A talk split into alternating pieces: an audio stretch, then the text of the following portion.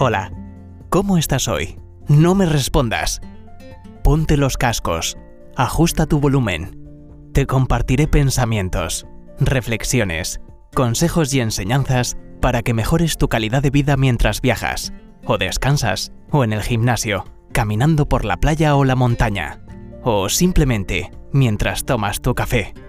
Acompáñame en este nuevo episodio de Salud 360 grados.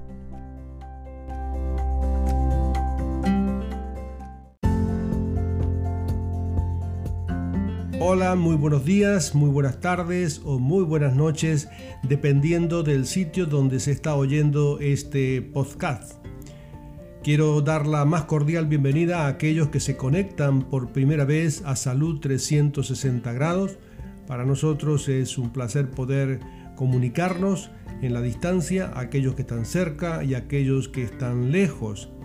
Para los que no están habituados a este podcast o a oír diferentes podcasts porque no tiene el hábito ni conoce bien cómo funciona esto, le sugiero que pueda eh, consultar y oír dos episodios que son esenciales para poder entrar en conversación o entrar en diálogo o entrar por lo menos en la dinámica de lo que son estos podcasts, que es el cuando usted entre en el podcast por cualquiera de las plataformas que entre, vaya al sitio donde dice trailer, como ir un, o ver una película de solo 60 segundos. En ese tráiler tendrá una idea de lo que es el podcast. Y si quiere saber cómo funciona, cómo opera y cómo beneficiarse del seguimiento de este o de otros podcasts, puede consultar el episodio que dice Ayuda, cómo escuchar un podcast. En esta oportunidad quiero tocar un episodio, un tema en este episodio es un tema que para mí me resulta interesante y espero que también le sea para usted y le pueda ser de ayuda. Cuando nosotros eh, hablamos de salud, hablamos de la salud de, de toda la persona. Y en uno de los episodios anteriores hablé de que no estamos solos en casa, dando a entender de que la complejidad del funcionamiento del cuerpo como si fuese un edificio Depende, también de varios componentes, de componentes emocionales, de componentes intelectuales, de componentes relacionales, sociales, habilidades, trabajo, etc. Todo esto afectan la vida de, la persona que habita dentro de este cuerpo. Eh, cuando nosotros hablamos hace un tiempo atrás, hablamos del genoma humano, era un poco para exponer la complejidad que significa la vida biológica. Pero también cuando hablé del tema de qué nos hace más sanos y felices, acerca de um, el estudio que había hecho en la Universidad de Harvard y que lo presenta el doctor Waldinger, es el estudio más largo del desarrollo humano que dura más de 75 años, un estudio excelente que les um, sugiero que lo puedan oír para entender de lo que estoy hablando y habla de la importancia de qué es lo que es el campo de relación y la parte de la afectividad y los campos de relaciones sociales de personas para mantener la salud. Y en esta oportunidad quiero tocar un tema que a lo mejor a usted le resulta ya conocido, pero quiero tocar de una manera muy particular. El tema de hoy es eh, la justicia, la sabiduría y la vida.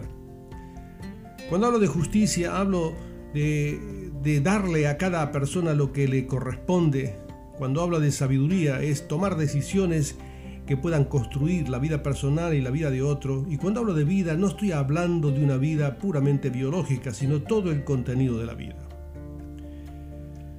Cuando eh, exponemos acerca de la sabiduría, eh, muchas veces se confunde con otros términos que quiero clarificarlo para que podamos entrar en más profundidad en el tema.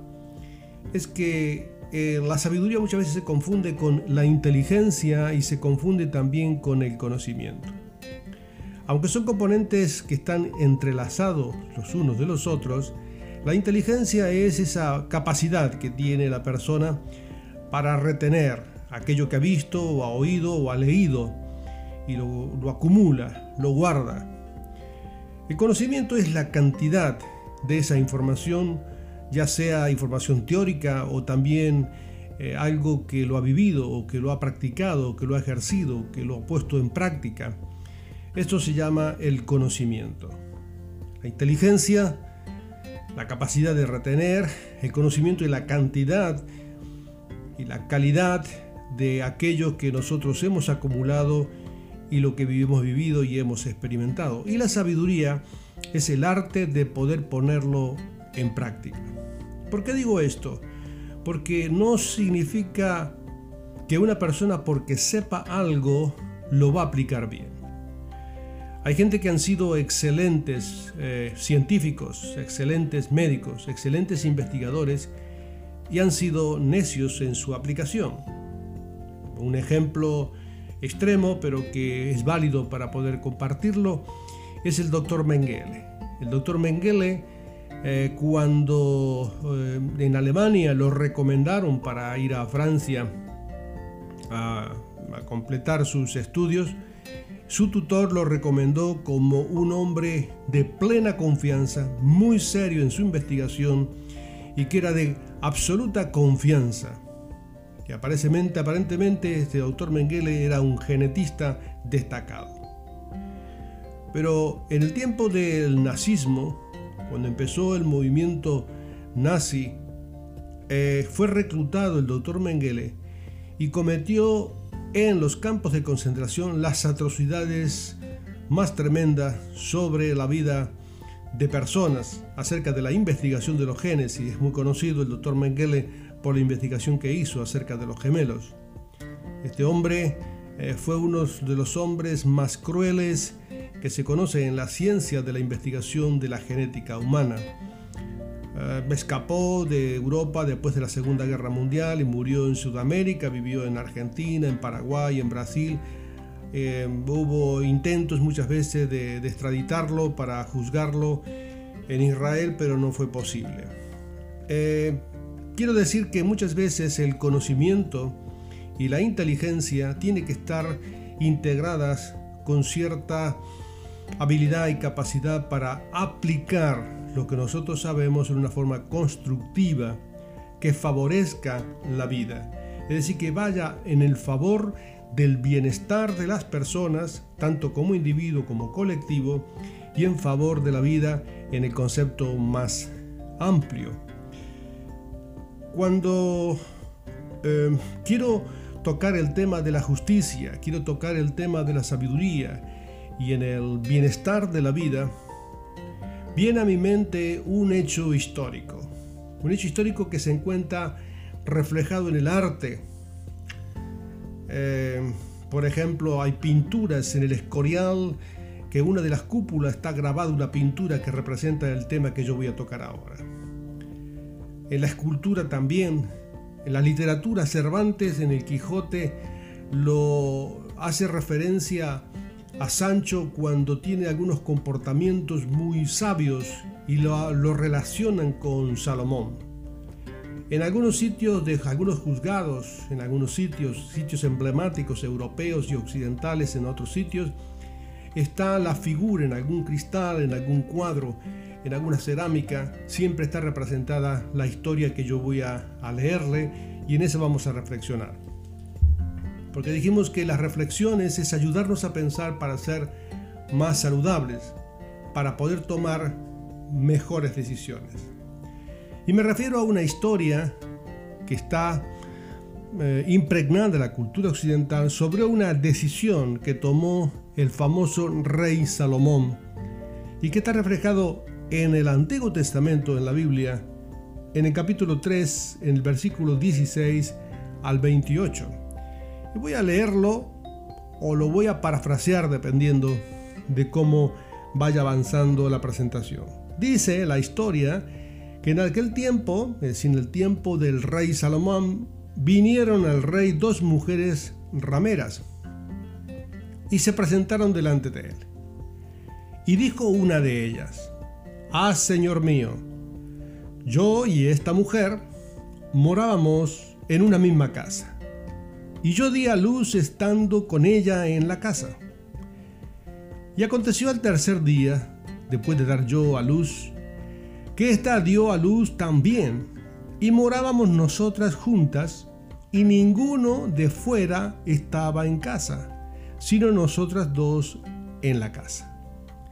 Y una noche el hijo de esta mujer murió, porque ella se acostó sobre él, y se levantó a medianoche, y tomó a mi hijo de junto a mí, estando yo ah, dormida.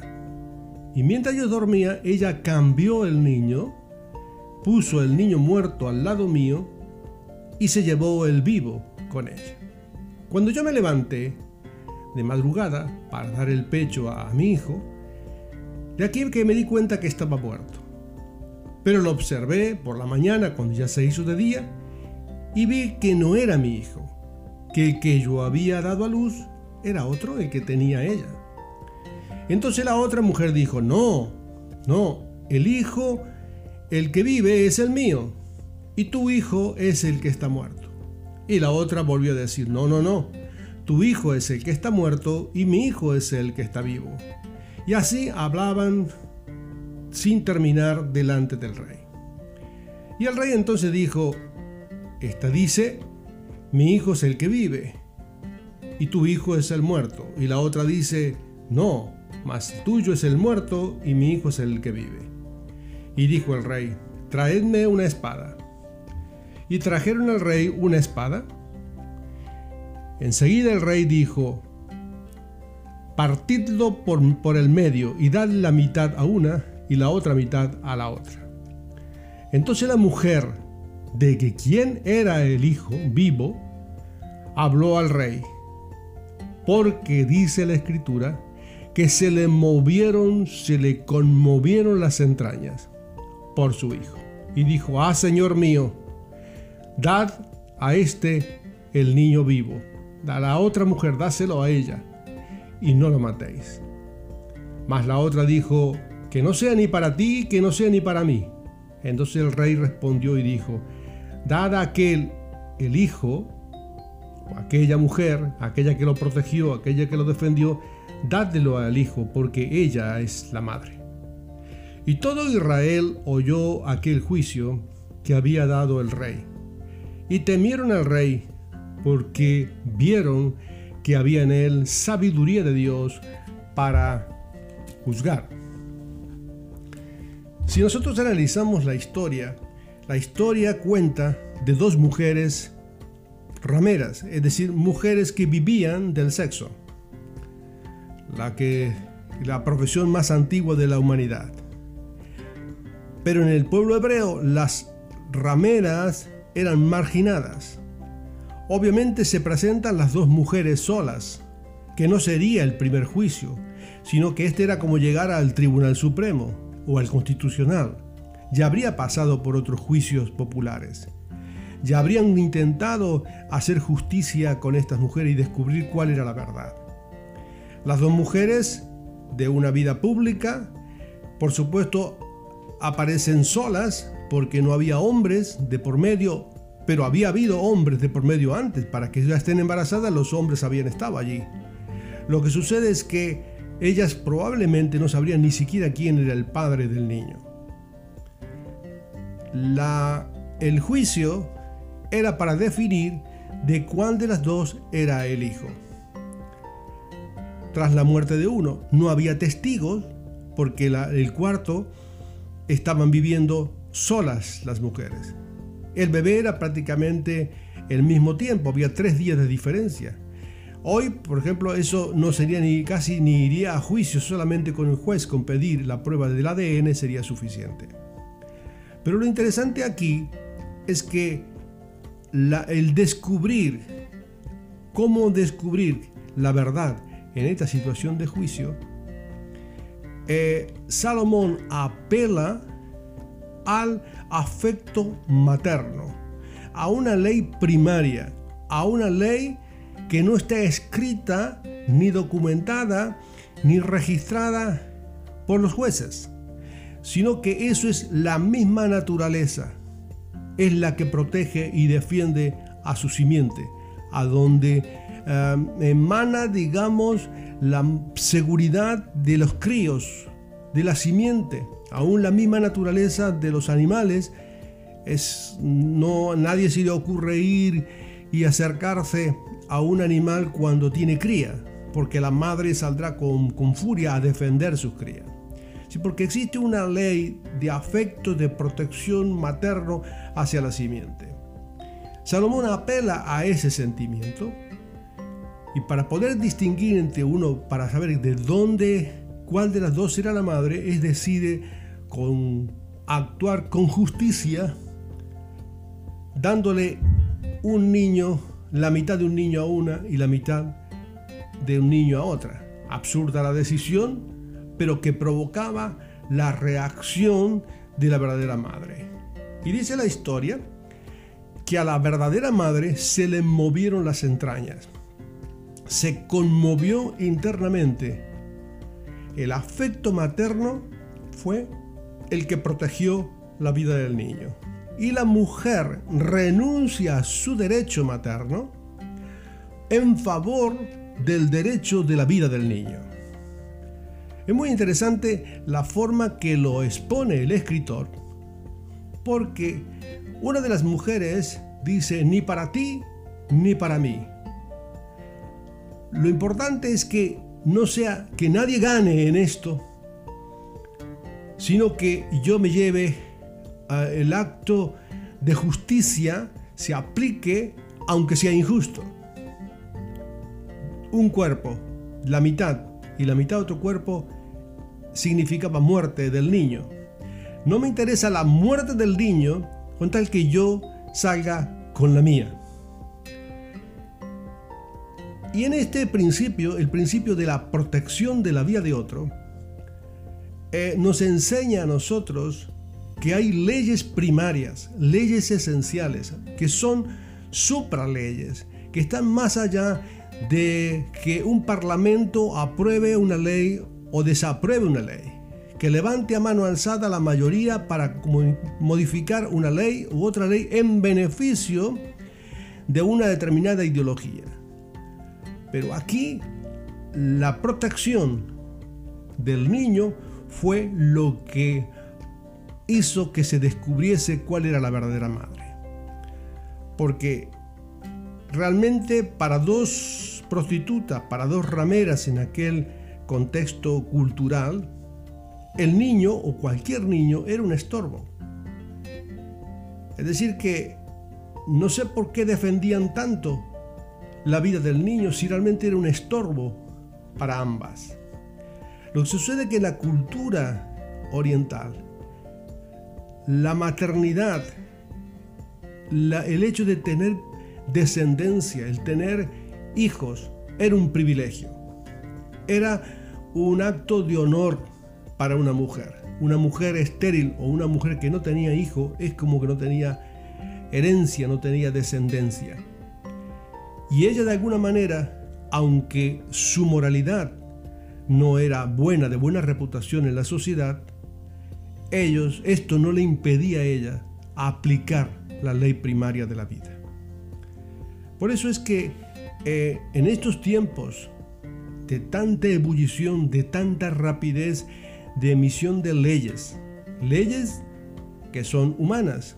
Las leyes humanas no pueden ir en contra de los principios de la ley materna, del afecto primario de la vida.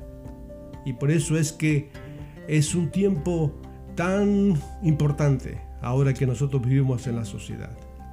Yo sé que existe, es altamente complejo muchas veces proteger la vida pero no puede la naturaleza humana cuando no es capaz de proteger su misma descendencia y su misma simiente, debería de pensar, o deberíamos de pensar todos, si como sociedad no estamos nosotros, necesitamos un toque de vida y de salud. Porque necesitamos reflexionar si estamos siendo justos, si estamos siendo sabios en la toma de decisiones en favor del bienestar y la vida. Porque la generación que nosotros vivimos tenemos que favorecer que la próxima decisión tome las mejores decisiones en favor de la vida. Así que esta es una reflexión y un tiempo para poder pensar.